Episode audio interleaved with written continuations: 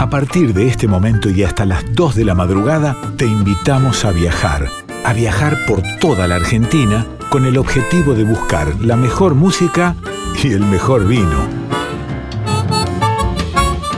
Ya comienza Vinos y Vinilos con Rodrigo Sujodoles Gazzero. Hola, hola, muy pero muy buenas noches. Bienvenidos todos y todas a una nueva emisión de Vinos y Vinilos aquí por Radio Nacional Folclórica. Seguimos con un nuevo programa.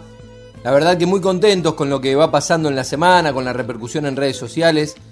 Es una gran familia la que se va armando de vinos y vinilos, que vamos armando con los artistas, con nuestros entrevistados, que se enganchan, que siguen escuchando, que nos hacen comentarios. Así que la verdad que es una alegría muy grande poder hacer este programa que hacemos con Darío Vázquez en la producción, con Nico Nicolino Loche Nico Vega en la selección de las canciones, en la musicalización, todos los temas que elegimos para este programa los elige él.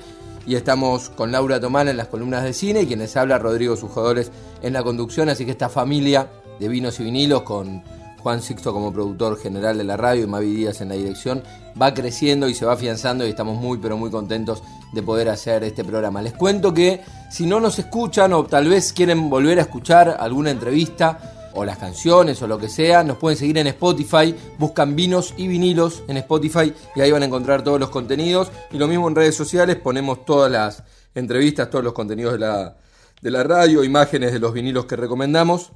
Somos Vinos y Vinilos Radio en Instagram. Hoy vamos a tener un programa, como siempre, con dos entrevistas, una del mundo del vino y una del mundo de la música. ¿sí? La del mundo de la música Va a ser un placer enorme, placer enorme.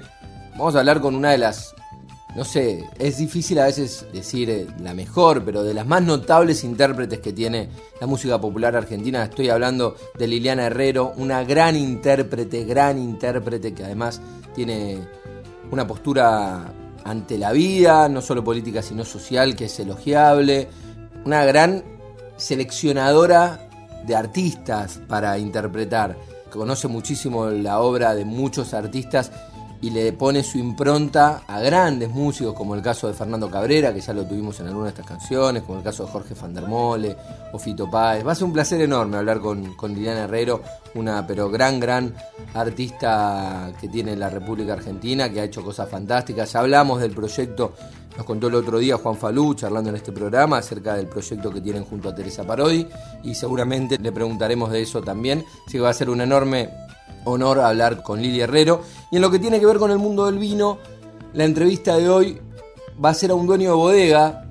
A mí me gusta hablar siempre con los distintos actores, porque ya lo he dicho, los enólogos nos dan una visión que está buenísima, que tiene que ver, es una visión muy técnica, que tiene que ver con cómo hacer el vino, o sea, son los tipos que, están ahí en la planta y la verdad que nos enriquecen mucho. Hemos tenido la primera entrevista que fue con la enóloga de Bodega Contracorriente, recuerdo, o la entrevista con el enólogo de Chart, por ejemplo. Los sommelier tienen otro toque porque son tipos que están acostumbrados a comunicar el vino de esa bodega, entonces te dan otros datos, pero los dueños de la bodega lo que te dan es un poco la visión de negocio, ¿no? Un montón de detalles que tienen que ver con cómo se hizo, qué pasó esta cosecha, qué no pasó, dónde está por ahí para mejorar pensando en algo global y más los dueños de bodega que están muy metidos en la producción, como es el caso del entrevistado de hoy que va a ser Fede Sotano de Bodega Aristi, es unos vinos riquísimos que a mí particularmente me gustan mucho, los recomiendo. Cuando charlemos con él nos va a contar seguramente toda la, la línea que tiene Aristides y demás, pero son unos vinos muy pero muy ricos. Así que eso habrá, eso tendremos, habrá tips de vinos, recomendaciones, tenemos algunas recomendaciones para hoy y además la música que selecciona Nico Vega para cada uno de los programas. Y en este caso, elige una canción que tiene que ver y surge y nace de que Piazzolla y Borges escriben sobre el coraje y la valentía de un tal Jacinto Chiclana, Jacinto Chiclana de Balvanera, y es interpretado por Los Supay. Jacinto Chiclana, Cuarteto Supay.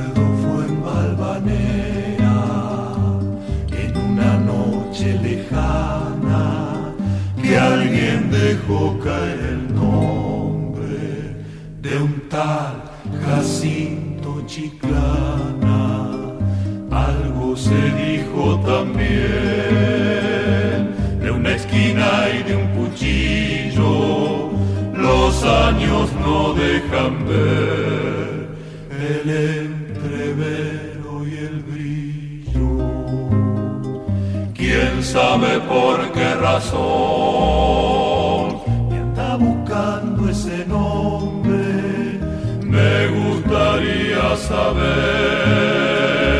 cómo habrá sido aquel hombre. Alto lo veo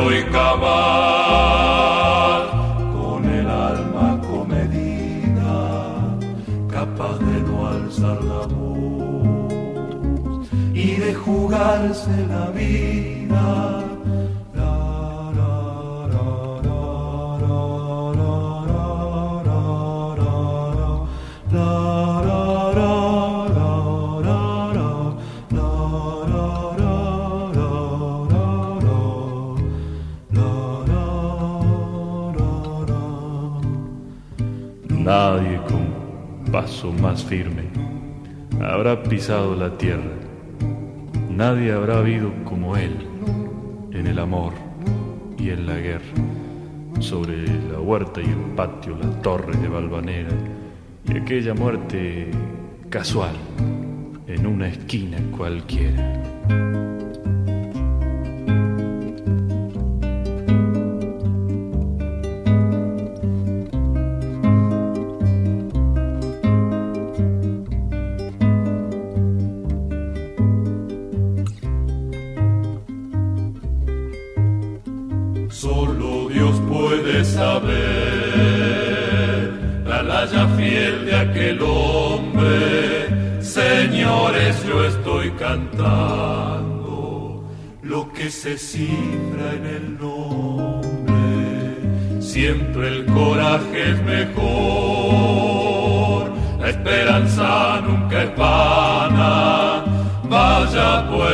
Esta milonga para Jacinto Chiclana.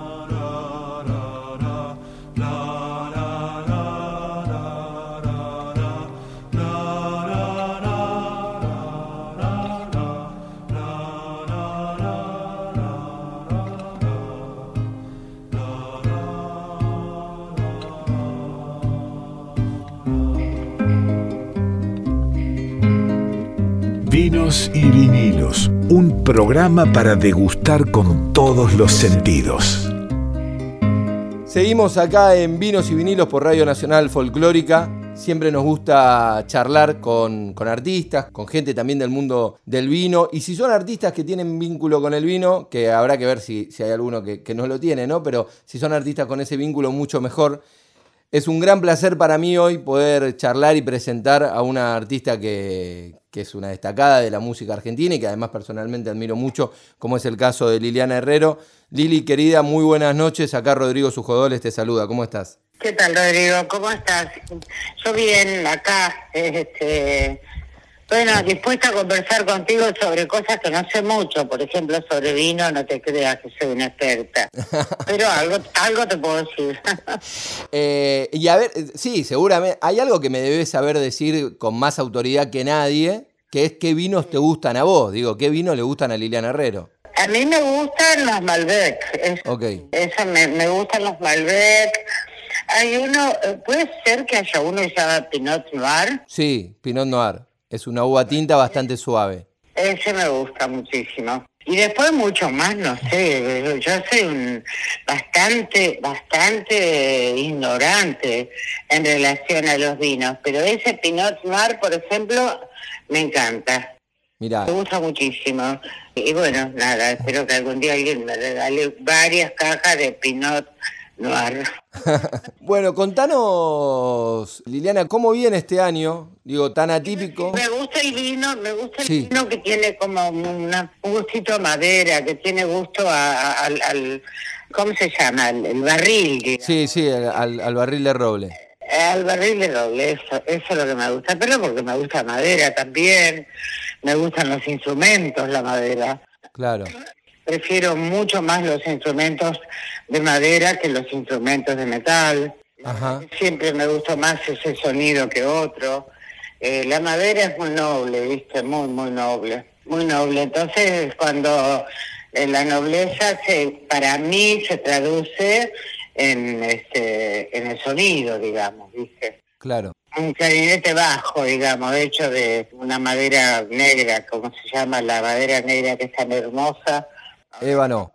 ébano, bueno, y suena otra cosa, digamos, ¿viste? Para mí, hay músicos que les encanta la- la- los sonidos metálicos, digamos, que provienen del metal en realidad, o que pasan por un instrumento hecho con metal. Y Yo prefiero la madera, siempre la preferiré. Y en el vino me pasa lo mismo, porque tal vez, no sé, será una cosa así de, no, no, no sabría explicarlo, digamos. Claro. Pero es una cuestión de gusto y una cuestión de gusto en el sentido de tomar algo y de oído también, ¿no? Eso es, el- la madera para mí, como la tierra, tiene un sonido, viste, precioso, como por ejemplo los gurus o los instrumentos que vienen de la arcilla, que es la madera, que es la tierra la amasada, eso, todo eso me gusta a mí. Bueno, qué importante lo que decís. Sabés que evidentemente la madera tiene, mm, por lo menos en el paladar argentino, los vinos con gusto a madera son muy importantes. De hecho, lo que se hace es criarlo, como vos bien decías, en barricas de roble, pero también hay algunos vinos que para llegar a ese gusto a madera, que al consumidor le gustan tanto, se le ponen como en las piletas mientras se crían chips de madera como para darle ese gustito, que tiene que ver evidentemente con que hay dentro de, del consumidor argentino una gran inclinación por la madera y me parece muy piola esto que decías vos recién del vínculo también con los instrumentos de madera, lo que te parece a vos con lo que significa la madera, con esa nobleza, ¿no? Ah, sí, sí, sí. Yo siento que yo no sabía eso que vos me estás contando, que se ponían estos chips de, de- de- de madera, eso no tenía la menor idea, porque tampoco sé el proceso exacto cuál es del vino.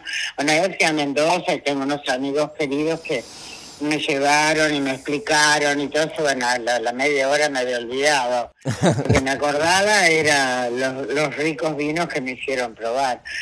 Pero la verdad que sí, yo, lo, yo asocio la madera también, no solo con el gusto, sino con el oído, ¿no? Claro. Que a mí me da, me da como una profundidad la madera, como una hondura, ¿viste? Como una nobleza, como una hondura, como que algo que escarba en, en algo profundo, eso es lo que siento yo. Liliana, contanos cómo vienen estos años. Eh, el año pasado tuvimos la posibilidad de charlar justo en plena pandemia para un ciclo de entrevistas que, que yo hacía para el TASO. Y ahora ya en, en otro proceso, más cerca de la vacuna y demás, aunque en, en la ciudad de Buenos Aires está un poco más complejo. ¿Cómo lo venís llevando? Digo, ¿cómo viene tu actividad? Buenos Aires no está un poco más complejo. En, en la, en la ciudad de Buenos Aires es un desastre. Está súper, está imposible. Es absolutamente eh, una, una cosa insoportable que habría que denunciar. Yo eh, aprovecho este momento para decirlo. La reta está haciendo respecto a la vacuna y otras cosas, pero ahora estamos haciendo respecto a la vacuna todo mal. Todo mal. Conozco personas que no pueden inscribir a, su, a su madre de 94 años, por ejemplo. O sea, eh, y nosotros, con Horacio, mi marido, que somos población de riesgo, no podemos ni siquiera entrar a la página de, la, de CAGA. Y si te llamás al 147, no te atiende nadie. O sea, nada. No es que está con problemas, está haciendo todo mal todo mal. Y espero que se ponga las pilas, porque vacunarse es un derecho. Más para la gente de población de riesgo, como es el caso mío, que tengo 72 años, y el caso de mi marido, que tiene 77. La verdad es que eh, no, no, no está haciendo las cosas bien y es muy indignante y yo necesito escribir algo que voy a publicar para denunciar esto que, que realmente está pasando en la ciudad, que es un escándalo. Es un escándalo. Estoy viviendo con mucha angustia este momento, porque, porque nosotros otro año como el que pasamos no queremos pasar. Pero este año vamos a estar igual si no nos vacunamos. Eso está clarísimo. Por eso estoy tan enojada, digamos. Yo no quiero volver a pasar, no quiero estar un año sin ver a mis nietos como estuve el año pasado. Que viven en Rosario, no quiero. Claro. Entonces, para no, para que eso no me ocurra, tengo que, tengo que vacunarme, es obvio. Y sí. Y tengo que, que, cuidar a, a, Horacio también, que, que, tiene diabetes, o sea, que es población eh, eh, pura y dura de, de riesgo, eso es así este hombre no está haciendo las cosas como debe. Entonces después se escandalizan por otras cosas, pero eh, eh, que lo que está haciendo la reta, como si la reta no hubiera dado este, vacunas eh, por debajo de la mesa, como la expresión horrible que usó esta mujer Beatriz Arlo.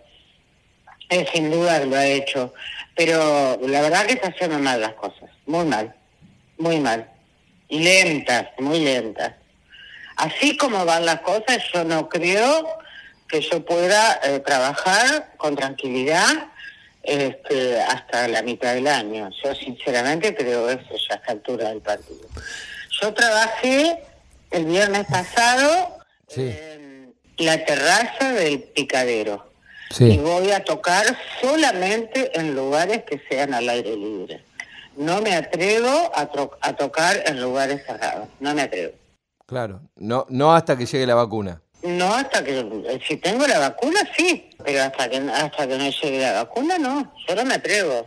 Me da miedo. Es increíble, Liliana, cómo esta enfermedad nos hizo cambiar todos los paradigmas, ¿no? Digo, incluso vos decías el picadero, un lugar que la terraza, yo no recuerdo que, que haya funcionado antes, me parece que sale como una respuesta a esta necesidad de tocar al aire libre y todo tiene que ver con esta readaptación, ¿no?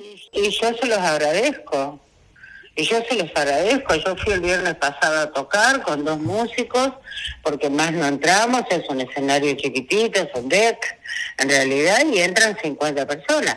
Claro. Y bueno, estábamos todos tranquilos, tenían la distancia correspondiente, era al aire libre, los cuidados para nosotros fueron extraordinarios, excelentes, alcohol gel, alcohol diluido, o sea, todas las comidas eran en platos individuales, con los cubiertos, no. O sea, eh, se cuidó todo, se cuidó todo. Claro. Entonces sí yo me atrevo a hacerlo, si no, no. Lili, metiéndonos más en tu carrera y en la obra tuya, a mí algo que siempre me, me fascinó de, de, lo tuyo fue el, la gran selección de compositores y artistas a la hora de, de elegir las canciones. No sé, mucho Van der Mole, Cabrera.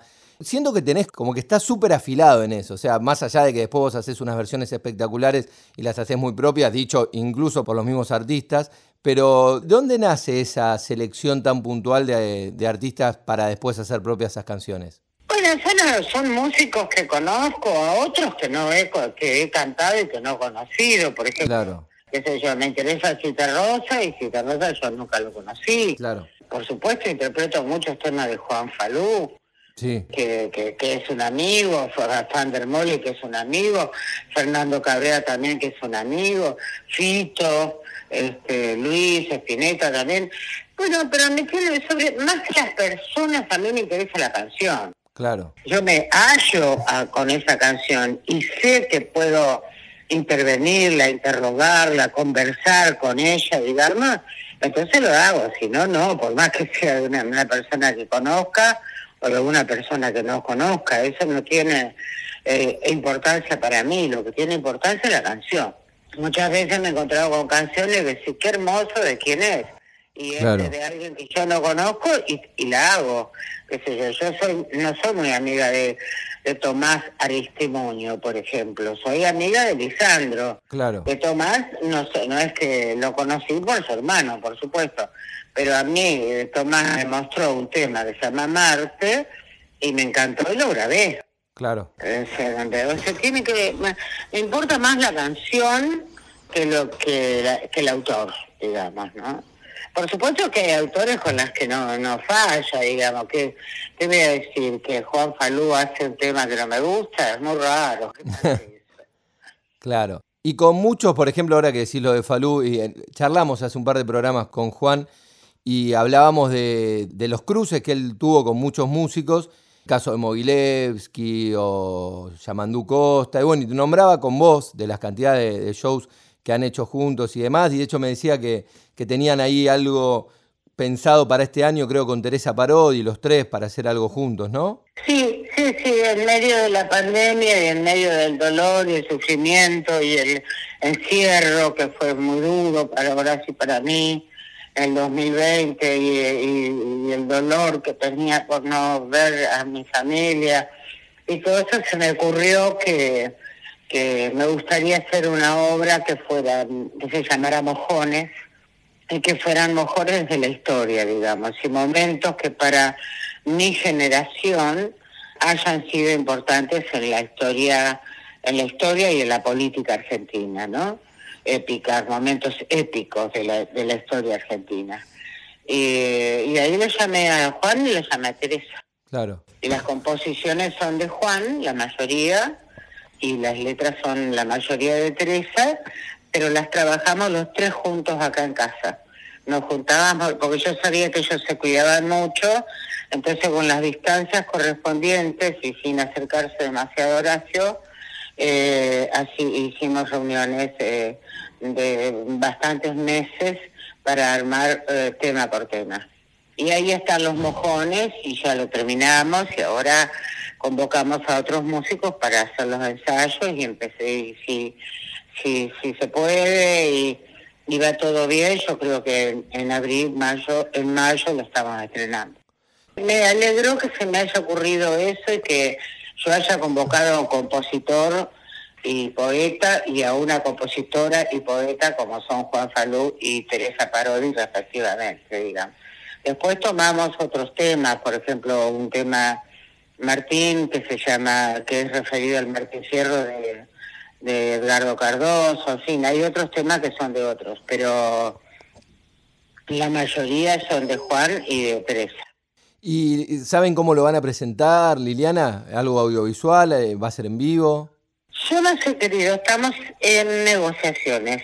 Sinceramente no sé, estamos en negociaciones, conversando con el Ministerio de Cultura, estamos este, viendo cómo lo vamos a grabar, dónde lo vamos a grabar, eh, y después un concierto en vivo, por supuesto, que nos encantaría que fuera una fecha patria, ¿no? Claro. Esa nos encantaría. Bueno, vamos a ver. Hasta ahora no te puedo dar detalles concretos porque nuestras productoras todavía no, no se han reunido con el Ministerio de Cultura, pero ya ellos saben que estamos en este proyecto, ya hicimos un cuadernillo, donde están todos los temas, está muy bien, las partituras, está muy bien yo estoy muy contenta. Y si no es con el Ministerio de Cultura, será con otras, con otras personas que se interesen.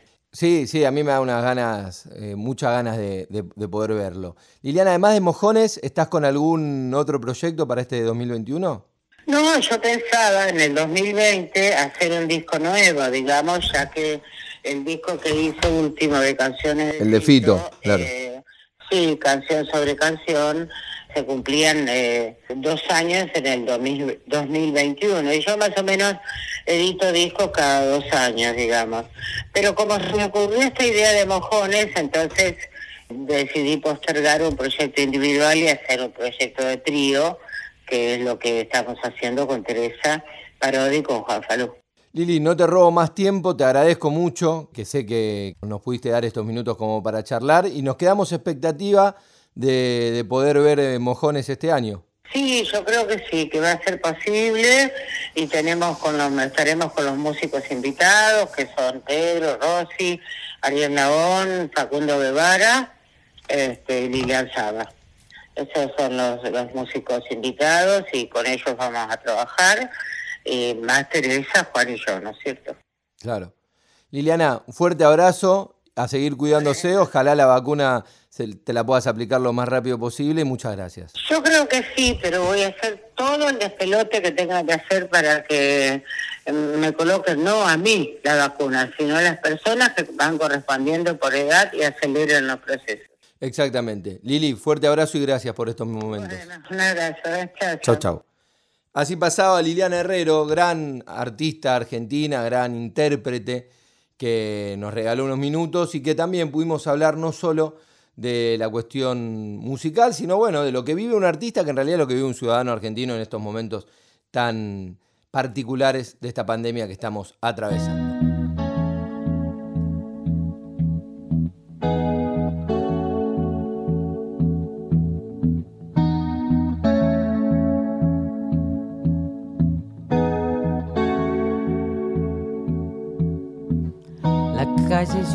Raya al medio, encuentra Belvedere. El tren saluda desde abajo con silbos de tristeza. Aquellas filas infinitas saliendo de central. El empedrado está tapado, pero allí está la primavera en aquel barrio.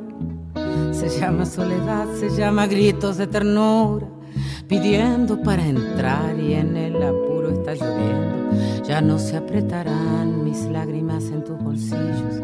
Cambiaste de saco, un día nos encontraremos. En otro carnaval tendremos suerte si aprendemos que no hay ningún rincón, que no hay ningún atracadero que pueda disolver en su escondite lo que fuimos. El tiempo está después.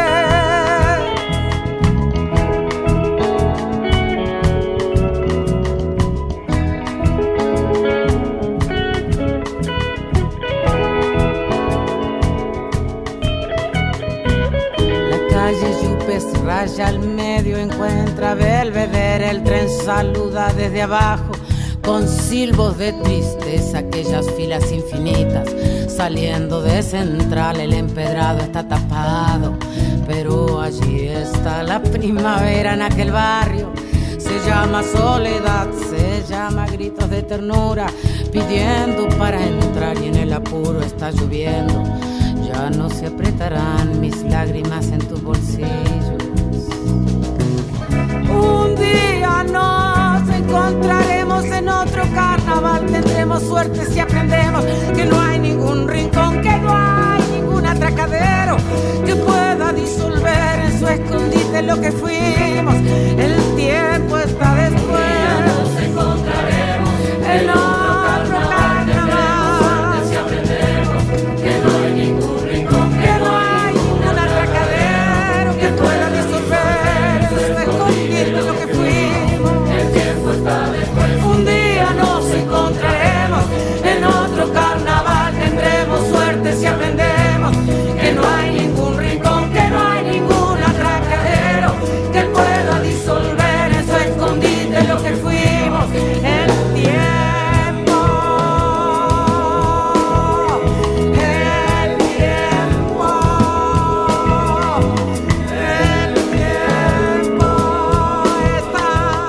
Seguinos en Instagram, Vinos y Vinilos Radio. Seguimos en Vinos y Vinilos aquí por Radio Nacional Folclórica. Como siempre, nos gusta hablar no solo con, con artistas, sino también con los protagonistas del vino, que bueno, en realidad hay que ver si no son artistas. También hay quienes dicen que la enología es un arte y tal vez de, de eso también podamos hablar en, en esta entrevista. Pero lo cierto es que llega el momento de hablar de vinos en esta noche y para eso estamos comunicados con Federico Sotano, el titular de Bodegas Aristides, un reconocido productor vitivinícola de la República Argentina, de Mendoza. Así que Fede, un gran placer estar charlando con vos. Muy buenas noches.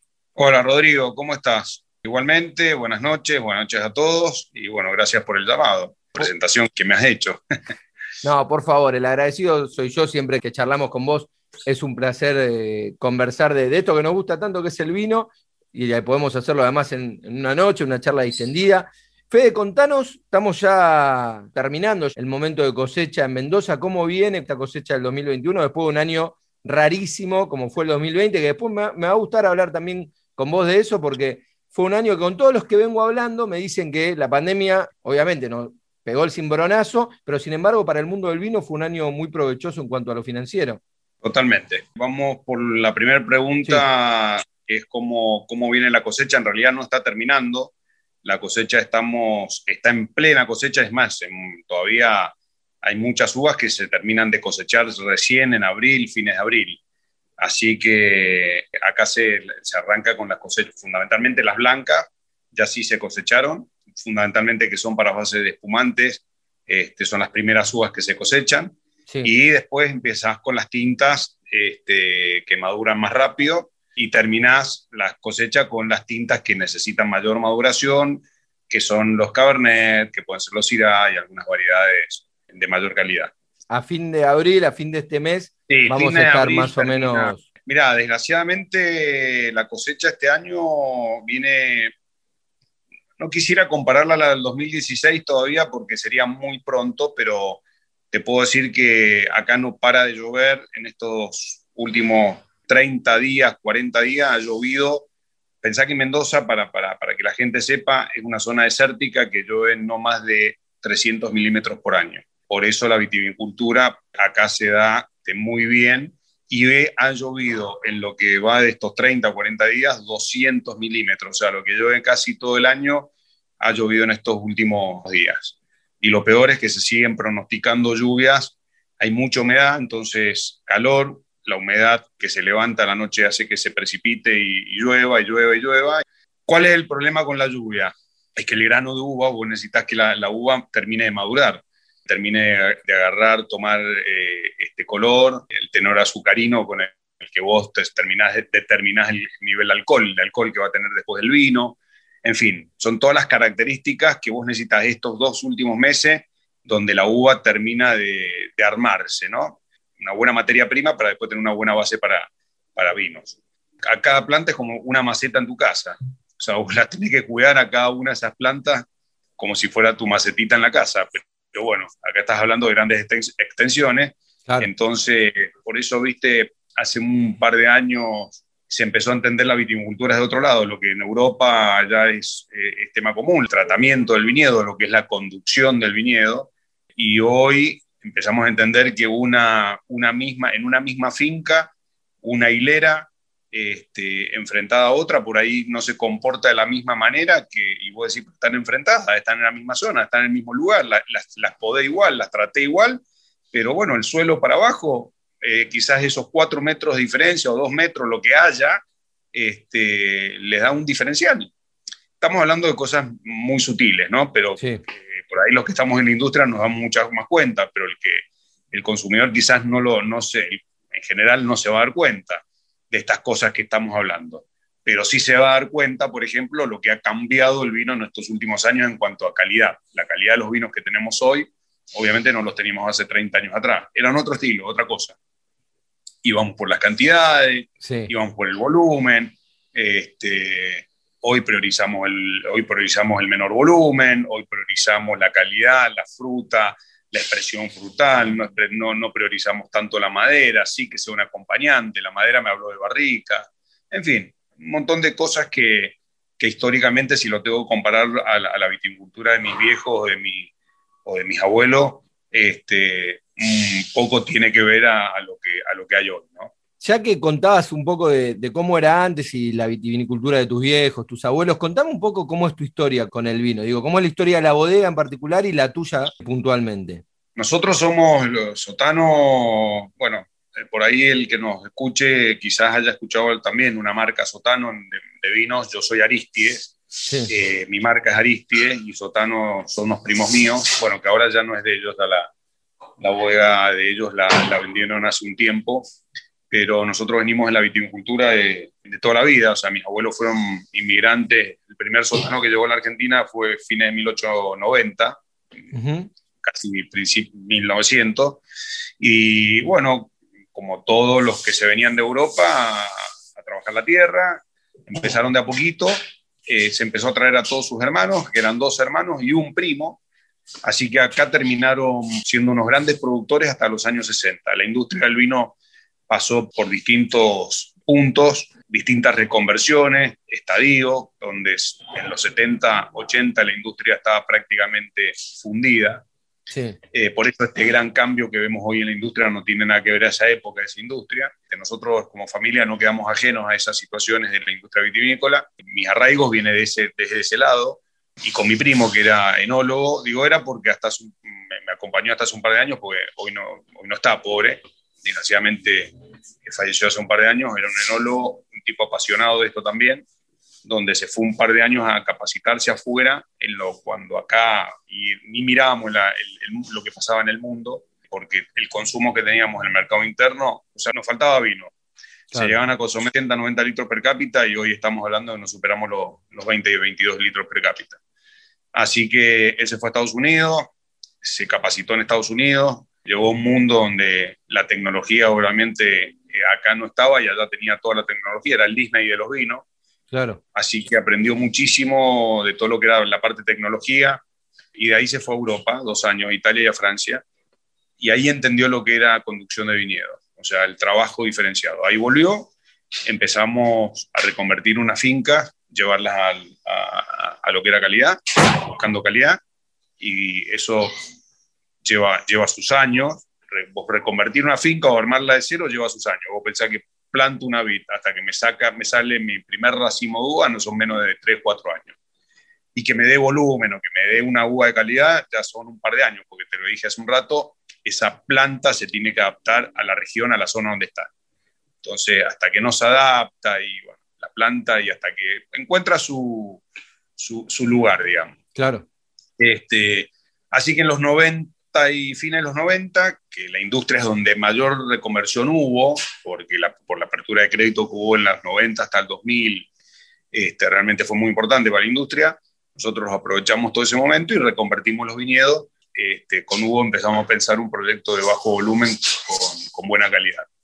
Estamos hablando de cuando nosotros arrancamos con Aristide, no había más de 2.400, 2.700 etiquetas en el mercado y hoy estamos hablando que no hay más de, hoy hay más de 35 mil etiquetas, Rodrigo, en el mercado. Así que para el, para el, consumidor es un festival de vino, para nosotros es un desafío permanente. Sí, para, yo creo igual acá, y no, no, sé si va a ser la, la definición más marketinera, pero yo creo, a, a, mí como consumidor, al margen de, bueno, de, de comunicar el vino y estar en, en contacto con, ustedes, los productores y demás, pero como consumidor ya llegué un momento que estoy absolutamente mareado. O sea, hoy lo, claro, porque hoy lo que me pasa es que hay, y, te pasa a veces cuando hablas con, qué yo, hablo con amigos que saben que a uno le gusta el vino, entonces dice, che, ¿sabes que probé tal etiqueta con nombres que no escuchaste en tu vida? Y me parece como que, bueno, que creo que estamos como un momento de empezar a depurar de vuelta, ¿viste? Como volver, no es que uno se quiera poner tradicional, pero volver a ordenar un poco el tema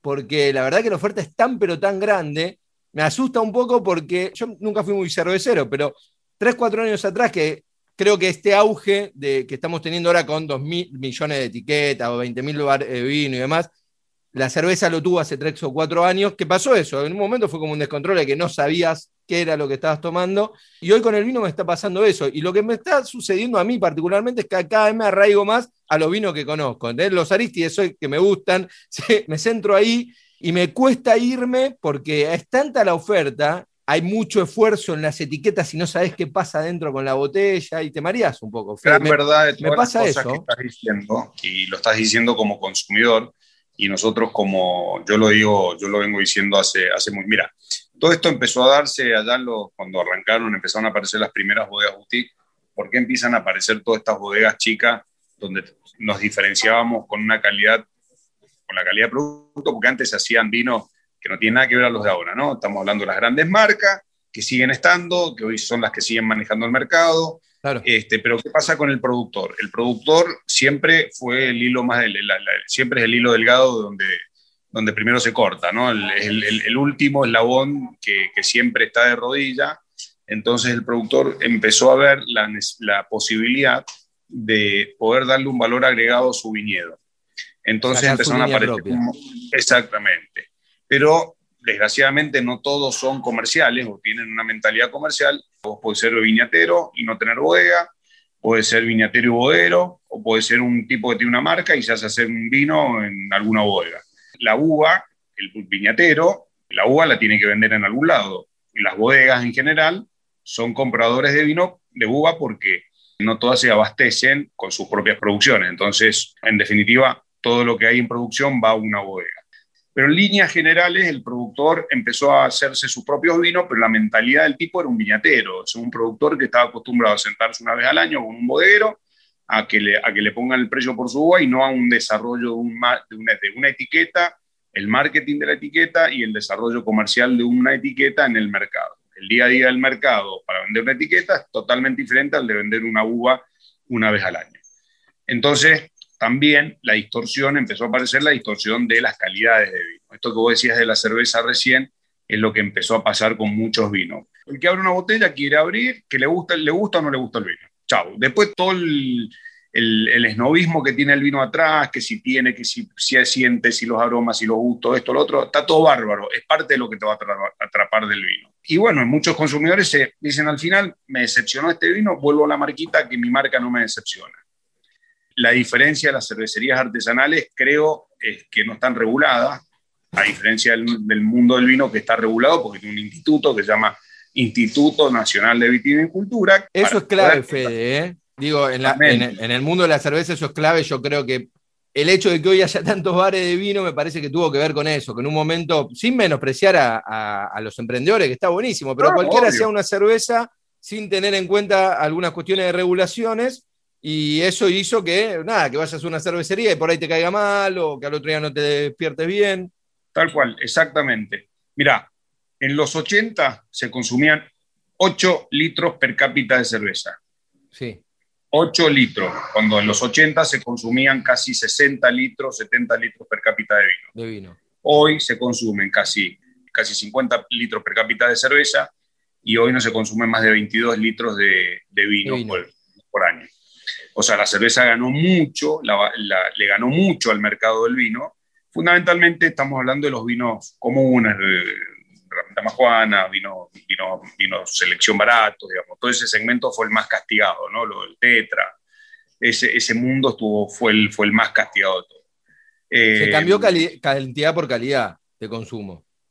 Sí, sí, pero mm, la realidad es que se ha perdido mucha producción, Me imagino, este, claro. fundamentalmente en las primeras zonas, Luján de Cuyo, Maipú, se, se perdió mucha producción porque mm, en estas zonas que están muy cerquitas de la ciudad, son zonas que han pasado, que son de primera zona de produ- productoras de vino, de gran calidad. Pensá que el Malbec, que su, de- su denominación de origen la tiene en Luján de Cuyo, porque es donde mejor se expresa esa variedad, en la zona de Luján y Maipú.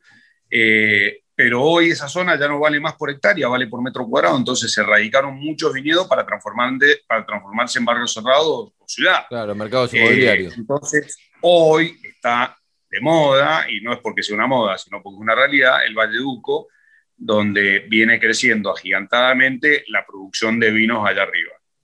Fede, es interesantísima la charla. Yo tengo charlas todos los viernes con distintos protagonistas del vino y está buenísimo hablar con actores diferentes, porque digo, ¿qué me está pasando en esta charla con vos? Que seguiría hablando si no fuese que, que nos vamos a quedar sin programa, pero te voy a comprometer para otro, para otro programa y, a- y además te voy a comprometer para que vengas a la radio cuando la- las posibilidades con el COVID se- nos lo permitan. Pero lo que me pasa con vos es, yo hablo, por ejemplo, hablas con sommelier, son entrevistas súper súper ricas, pero lo apuntan desde otro lugar, ¿no? De, de- de lo, de lo que tiene que ver con, ahí comunicar puntualmente la línea que representan, y digo, y eso está bueno, a nosotros nos gusta, el oyente lo, lo disfruta. Cuando hablo con enólogos son charlas un poco más duras también, que tienen que ver con cómo hacer, pero lo bueno es que con vos hicimos como un recorrido histórico de, lo, que, de, lo que es la, profesión y apuntada por un lado a lo comercial, al mercado, digo, y eso es lo que me parece lo más rico de, de esta charla, porque fuimos recorriendo en tantos años que tenés produciendo vinos, eh, fuimos recorriendo esto, cómo el vino ganó mercado, perdió mercado, se perdió producción, pero se ganó calidad, como lugares, como lo que nos decías vos, que antes no era negocio tener un viñedo en Valle Duco porque no te daba cantidad, pero hoy no necesitas tanto cantidad porque no se vende tanto vino por ahí a volumen, entonces necesitas la calidad que sí te lo da. Y después este, esta pastillita que me metías, que claro, ahora hay otro factor que no tiene que ver con el vino, pero que tiene que ver con que hay un mercado inmobiliario que le compite a la hectárea en los lugares donde más Totalmente. vino se da. Y eso también te demuestra lo finito que es el recurso de la tierra, ¿no? Totalmente, totalmente. Lo que acabas de decir es así y realmente eh, a veces yo tengo fincas acá en algunas zonas que se han transformado en zonas inmobiliarias. Claro. Eh, entonces, vos de repente tenías un viñedo al lado y, y al otro día te levantaste y están tirando todo el viñedo para, para empezar a lotearlo. Vos te lo debes imaginar. Che, levanto esto, Totalmente. hago un barrio. Es que es así. Si no tuvieras pasión por esto, hace rato hubieras pensado en levantar todo y transformarlo en otra cosa. Pero porque la- las vicisitudes que pasás en la viticultura, como en cualquier producción de lo que sea, en, en donde un negocio es tan a largo plazo como la viticultura, porque es un, muy a largo plazo, muy financiero, este, porque yo todo lo que estoy produciendo hoy lo voy a alargar dentro de un año, dos o tres años, según el estilo, el perfil del vino, si va a barrica, si no va a barrica. Entonces vos tenés un, capital inmovilizado muy fuerte en un país con donde te cambian las reglas de juego permanentemente. Claro. Entonces, obviamente te lo replanteas. Mira, te voy a contar una anécdota. Hace muchos años, una finca eh, que es donde yo me crié, este, que le tengo mucho cariño, que era de la familia nuestra, fue la familia nuestra siempre, era una finca que siempre una gran producción y durante cuatro años seguidos, cinco años, piedra helada, piedra, piedra, piedra.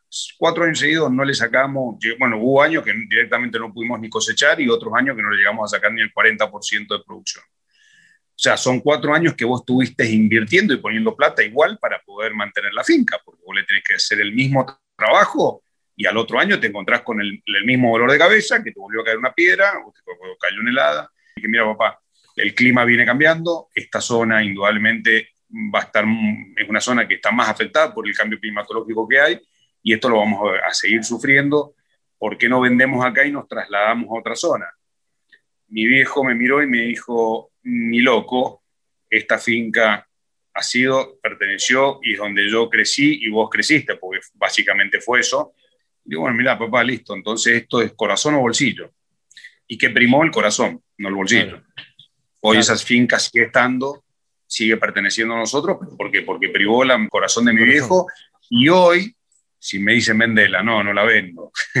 y, es una zona que hoy se la considera zona mixta, ¿por qué? Porque tiene valor inmobiliario y valor de finca. ¿Dónde es eso, Fede? ¿En Maipú? Eso está acá en, en la zona de Junín, una muy linda finca, que es donde, donde crecieron los sotanos básicamente, fue en la zona de Barranca, una zona de Junín muy, muy linda, una finca muy bonita, que es donde yo me crié. A mí me terminaba el colegio y me depositaban en esa finca y me iban a, buscar en marzo. Cuando era chico, todas las distancias eran largas. Hoy te das cuenta que en 35, 40 minutos es nada. Por eso le tenemos un cariño muy especial. A pesar de que tenemos por ahí otras fincas que, que, bueno, las miramos solamente de forma productiva. Claro, claro. Bueno, Fede, me quedo con un montón de, con muchas ganas de seguir hablando de otras cosas, pero hablamos mucho rato. Eh, no, te pido que me, que me eh, digas lo más concreto posible. Contanos hoy cuál es la línea de, vinos que ofrece Aristides. Recién vos me decías que tenés vinos según el perfil para consumir en un año, dos años, tres años. Contanos un poco cuál es esa línea. Acabamos de arrancar el año pasado, sacamos una línea este, que se llama Aristides Compartido, que es una línea joven, una línea para, apuntando a un público porque se está incorporando mucha juventud al consumo del vino. Entonces, un vino son vinos muy fáciles de tomar, bien frutaditos, frescos. Es una línea que está compuesta de un vino, un blend, un Malbec, un blanco y un espumante dulce. Después la línea histórica de Aristides, que es estiva de familia, que es un Cabernet, un Malbec, un Merlot, un Bonarda, una línea que tiene pequeño paso por madera, porque siempre priorizamos la tipicidad y las características de la variedad. Y después para arriba, un, Malbec alta gama cosecha, bueno, hoy estamos con dos cosechas, una 2015 y una 2017, con dos MC de madera. Después sacamos hace un, dos años ya una línea que se llama Desterrado, que es una línea de blends, es un blend de todos a base de Malbec con distintas variedades de uva. Esas uvas son de distintas zonas también, de altura, de, zonas de 600 metros sobre el mar hasta 1200, 1300 metros sobre el mar. Entonces, está muy bueno. Y después una, una línea con, que esa línea tiene 12 meses de roble. Así que bueno, este, tenemos para todos los gustos, vamos a incorporar, eh, a fin de año voy a estar lanzando unas variedades. Estoy y tratando de identificar, que la gente identifique más de variedad que la marca, ¿no? Eh, voy por el lado de, remarcar mucho, van a ser unas etiquetas con, el, con la variedad en grande, que dicen tempranillo, Pinot Noir en grande, Sauvignon Blanc en grande, Cabernet Franc en grande, cosa de que la gente no solamente tome Malbec, sino que se anime a probar otras otras variedades. Hablando de variedades, mencionabas la línea, obviamente haberte recorrido y, y, haber recorrido distintas ferias y demás. Tuve la suerte de probar toda la línea, que son espectaculares tus vinos, pero yo soy bastante fanático en relación calidad-precio. Me parece que el Estiva de familia Merlot es de los mejores Merlot relación calidad-precio, obviamente, después calidad habrá otros mejores, pero en esa relación calidad-precio es un vinazo y siempre cuando me dicen, che, un Merlot, lo recomiendo siempre porque me parece que en esa calidad de precio le gana a cualquiera. Bueno, ese Merlot, hace tres años participamos en un concurso en Europa que era solamente de, de Merlot y Cabernet. La persona que nos invita a participar Dice, ¿por qué no mandan los vinos? Le digo, nuevo nuestro, mirá, vamos a mandar Merlot, era en Francia, o sea, era meter en la cabeza del león. Sí, claro. Y me dice, Pede, mirá, yo no le tengo miedo. Bueno, si no le tenés miedo vos, que sos el enólogo, el que los hace, vamos para adelante. Nos presentamos en el concurso y salió el segundo mejor Merlot del mundo y el mejor Merlot de la Argentina. Mirá vos. Tengo un gran dolor este año que no sé cómo lo voy a hacer porque la finca esa, particularmente donde sacamos el Merlot y ese Cabernet, celó el 80% la uva cuando cayó la estelada grande que dije en noviembre. Son los problemas que tiene esta industria cuando vivís del clima. Este, nunca nos había pasado, o sea, en los 20 años este, nunca nos había pasado de perder esa cantidad de producción en dos variedades que para nosotros son, nos identifican mucho. Así que bueno, nada, veremos a ver cómo, cómo podemos lograr, porque las tipicidades y las características que tenemos en, ese en esos dos vinos en particular nos los da esa zona por la tipicidad del suelo y, cómo está rodeada esa zona para, para lograr esa, y después un, un trabajo en la, en la bodega de, del tipo de fermentación que le hacemos para, para lograr esas características que lo hacen muy particulares. Fede, te agradezco mucho la charla, como siempre, como todas las veces que, que, hablamos, la verdad es un placer charlar con vos. Y bueno, lo mejor para este fin de cosecha que, que les está quedando en este 2021. Muchísimas gracias, Rodrigo, te agradezco muchísimo. Bueno, y como digo siempre, a bajar a tierra esto, a tomar vino. Si tienen una copa, una copa. Si tienen un vaso, un vaso. Pero el vino, tómenlo como les guste y disfrútenlo, que es bebida nacional y saludable. Fuerte abrazo, Fede. Chao, Rodri. Gracias a vos. ¿eh? Así pasaba Fede Sotano de Bodegas Aristides, aquí en Vinos y Vinilos por Nacional Folclórica.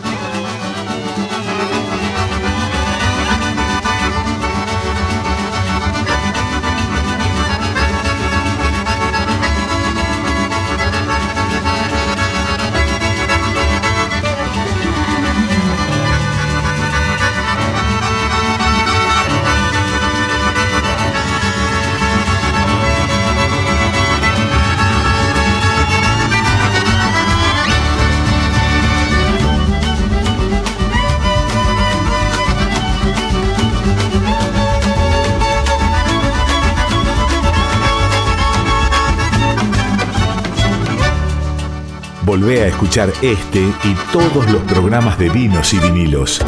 Búscanos en Spotify. Y así vamos llegando al final de este gran programa hoy de vinos y vinilos. Fantásticas las dos entrevistas de hoy, tanto Liliana Herrero con, bueno, contando y todo, ¿no? Me gusta mucho cuando uno habla con un artista y un artista es completo y es complejo y es sincero y, empezamos a hablar y a Liliana se, nos, se le ocurrió contarnos acerca de, de lo que le está pasando como ciudadana porteña en edad de, vacunarse, que no está pudiendo tener acceso a la vacuna, y, eso tiene que ver también con, el mundo, porque es verdad que el artista, y, la pandemia lo dejó a la clara eso, el artista tiene una vida detrás de eso, de, esas luces que uno ve arriba del escenario. Me parece que están buenas estas entrevistas donde podemos salir de, todos esos brillos, ir a lo amplio que sucede con los artistas y que nos cuenten acá. Y bueno, ni hablar la gran entrevista con, con Fede Sotana, aunque es un fenómeno, eh, un tipo que, que, particularmente yo le presto mucha atención porque, porque los vinos que hace son muy sinceros y tiene que ver con eso también esto, ¿no? A ver, en momentos en los que está tan de moda y hay tantos vinos y tanto pensado en el marketing, a los viñeteros que tienen toda la vida haciendo vinos hay que prestarle atención porque hay toda una gran decisión detrás de eso. Lo decía él, ¿no? Como podría tranquilamente vender las fincas en esas zonas mixtas que hay en Mendoza y dedicarse al negocio inmobiliario y ahí nosotros perderíamos esos sabores tan particulares que tienen esos suelos, o sea, los suelos de Maipú, de, Luján de Cuyo. Así que por eso están lindas este tipo de entrevistas como la que tuvimos hoy con Fede Sotano. Nos vamos a ir despidiendo de este programa de hoy con una nueva canción, elegida por supuesto como todas las canciones de este programa por Nico Vega. Y como una chacarera entrecortada temblando entre las bordonas, aparece la voz de Rally Barrio Nuevo mientras suenan los arreglos de cuerdas, orquestas con vientos e instrumentos autóctonos. Yo te bautizo la de un quizá. Dura Tierra, la de un quizá, Rally Barrio Nuevo, es la canción con la que nos vamos a despedir hoy, seleccionada y esta reseña que acabo de leer también, escrita por Nico Vega. Nos despedimos entonces con esta hermosa canción de este programa de hoy de vinos y vinilos. Chau, chau. Ando buscando una estrofa, pero esta se mofa, se ríe de mí. Vivo en un frenesí entre los crueles papeles, la perdí.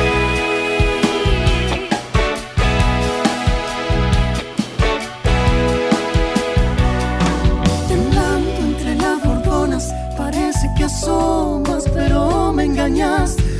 Te volves para atrás de arrepentida